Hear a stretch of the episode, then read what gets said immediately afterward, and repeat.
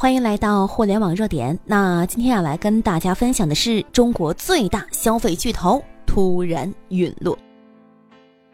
世界最大消费巨头刚刚轰然倒塌，宝洁退市。北京时间二零一九年三月六号，一代日用品大王宝洁公司正式宣布退出巴黎泛欧证券交易所。随后，宝洁公司在官网发布声明，正式确认了这个事儿。那么这个事儿啊一出，整个快销圈就瞬间炸锅了。或许啊，现在的很多年轻人他不知道保洁到底意味着什么。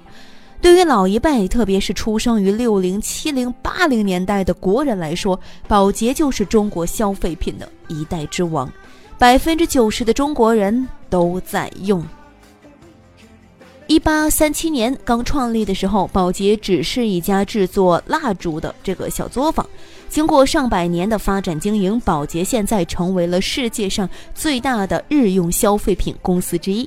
包括我们熟悉的品牌，比如说像潘婷、像海飞丝、像飘柔、像舒肤佳、像佳洁士、汰渍等等众多知名品牌，全部都是宝洁一家的。差不多整个中国消费品市场的半壁江山都是宝洁的品牌。一九八八年，宝洁开始正式进入中国，成立了广州宝洁有限公司。依托于百货和商超等等渠道，比如说像和沃尔玛长期合作，只要沃尔玛一扩展，四处开超市，宝洁的生意就能够随着开店涨起来。和疯狂的广告轰炸，宝洁迅速就打开了中国的市场。最巅峰时刻，整个中国市场的份额达到了百分之四十七，护肤产品更是超过了百分之五十。数据就显示啊，这二零零八年巅峰时期的宝洁旗下共拥有子品牌逾三百个，年销售额达到了惊人的八百三十五亿美元，折合人民币是五千六百亿呀。然而啊，市场没有永远的王者呀，更没有一成不变的市场规律。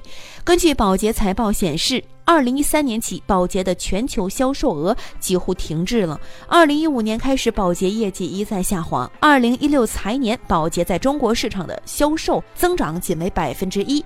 同时呢，国际市场上，宝洁营收增长低至百分之零点二八。回顾二零一三年到二零一八财年，宝洁全球的净销售额呢，分别是七百三十九亿美元、七百四十四亿美元、七百零七亿美元、六百五十三亿美元、六百五十一亿美元，还有六百六十八点三二亿美元。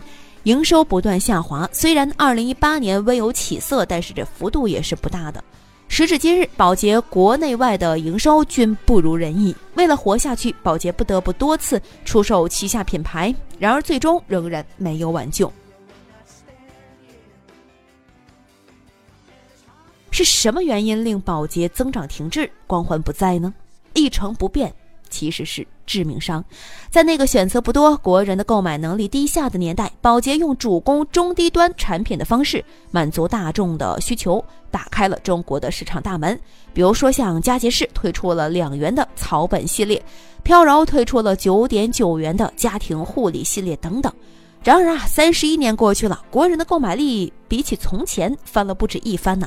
目前国内日用品市场增长已经变成了由高端产品驱动的了，但是宝洁没有意识，仍然以打折、低价倾销方式在全国布局。最终，那些曾经风靡整个中国的品牌，比如说像海飞丝、飘柔、潘婷、佳洁士、汰渍洗衣粉这些家喻户晓的品牌，全部都开始走向了下坡路。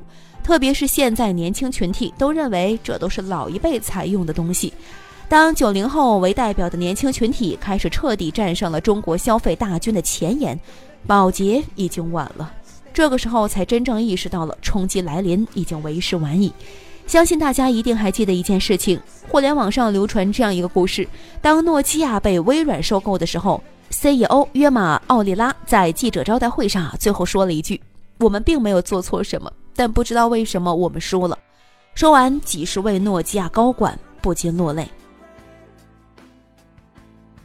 宝洁如此，诺基亚如此，这个时代就是这样的。有时候失败并不是因为你做错了什么，而是面对市场变化时，面对巨大冲击来临时，恰恰你却什么都没有做，这才是最可怕的。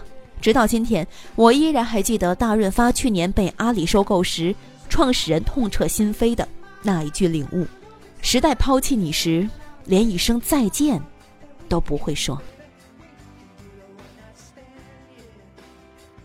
我们的微信公众号“互联网热点”粉丝已经突破了八十二万了，没关注的记得在微信搜索“互联网热点”，记得关注。朋友们，我们在那里等候你。